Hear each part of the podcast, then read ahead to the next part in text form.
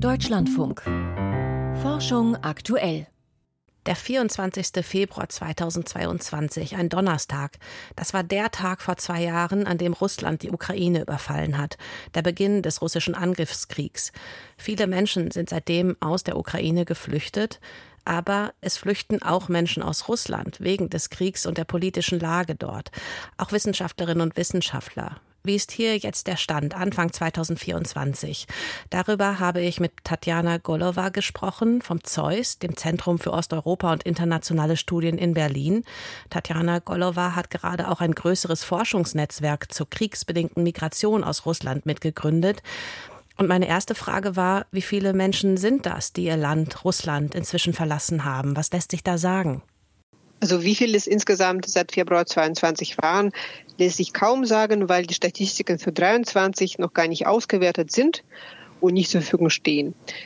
Um 22 waren das ungefähr 800.000. Es gibt verschiedene Einschätzungen, die teilweise bis eineinhalb Millionen gehen, aber konservativ kann man sagen, 800.000 sind es gewesen. Und wenn wir jetzt auf die Forschung schauen, wie viele Wissenschaftlerinnen und Wissenschaftler sind denn dann unter diesen Menschen? Aus den Online-Umfragen von der Gruppe Outrush wissen wir, dass circa 14 Prozent, 13 bis 14 Prozent ähm, in der Wissenschaft oder in dem Bildungs Bildungsbereich tätig sind. Aber quantitative, seriöse quantitative Einschätzungen, wie viele Wissenschaftler ausgereist sind von diesen 800.000, wie viele davon Wissenschaftler waren, das ähm, haben wir leider nicht. Von, von verschiedenen Experten werden Zahlen bis zu 10.000 genannt für ein Jahr nach der Invasion ungefähr. Also bis, bis Anfang 23. Und gibt es Fächerfachgebiete, die da besonders betroffen sind? Äh, in der Tat, besonders sichtbar ist die Migration und es gibt auch einen hohen Migrationsdruck für Sozial- und Politikwissenschaftler, für Geisteswissenschaften, für Geschichte, also für solche Fächer, die das Wissen über die Gesellschaft äh, produzieren, weil sie auf besondere Art und Weise von der Zensur, von der tatsächlichen Zensur betroffen sind, aber auch befürchten, nicht weiter arbeiten zu können. Und zweiter wichtiger Bereich sind technologieintensive Fächer, wo es zum Beispiel darum geht, ähm, bestimmte MRT-Geräte zu benutzen oder andere teure und wissensintensive, technologieintensive Laborausrüstung, die in Russland jetzt nicht mehr so leicht verfügbar ist. Mm, und wenn wir jetzt dahin schauen, wo die jeweiligen Forschenden hingegangen sind, welche Länder sind das denn vor allem? Erstens sind sie dahin gegangen, wo alle hingegangen sind. Und das sind die Länder, wo russische Staatsbürger ohne Visum einreisen können. In erster Linie die ehemalige postsowjetische Staaten wie in Zentralasien oder Südkaukasus, Kasachstan, Georgien und so weiter. Und zweitens ähm, sind sie dorthin gegangen, wo es Jobs für sie gab. Und man muss aber auch sagen, dass viele zwischen den Ländern wechseln. Und zwar nicht nur in eine Richtung, sondern teilweise auch hin und her weil die Möglichkeit, nach Europa zu kommen, es gab diese oder gibt diese Programme immer noch Scholars at Risk.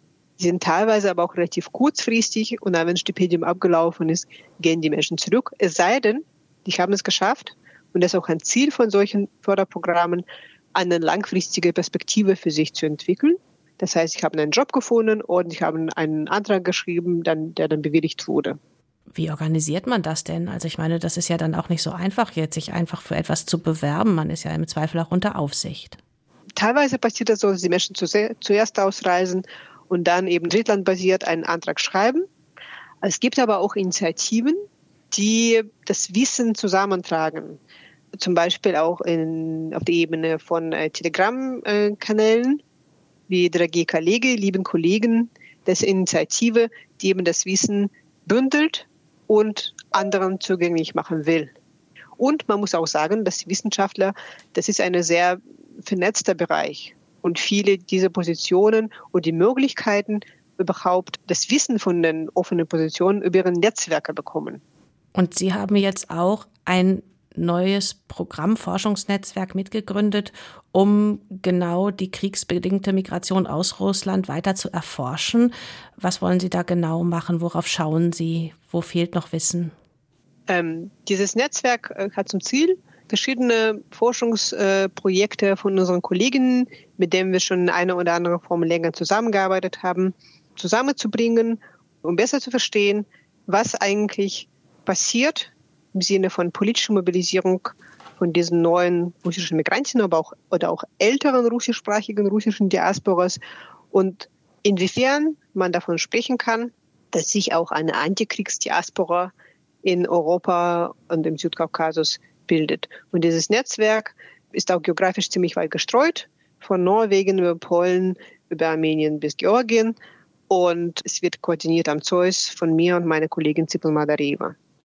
Soziologin Tatjana Golowa zum Ausmaß der kriegsbedingten Migration auch von Wissenschaftlerinnen und Wissenschaftlern aus Russland.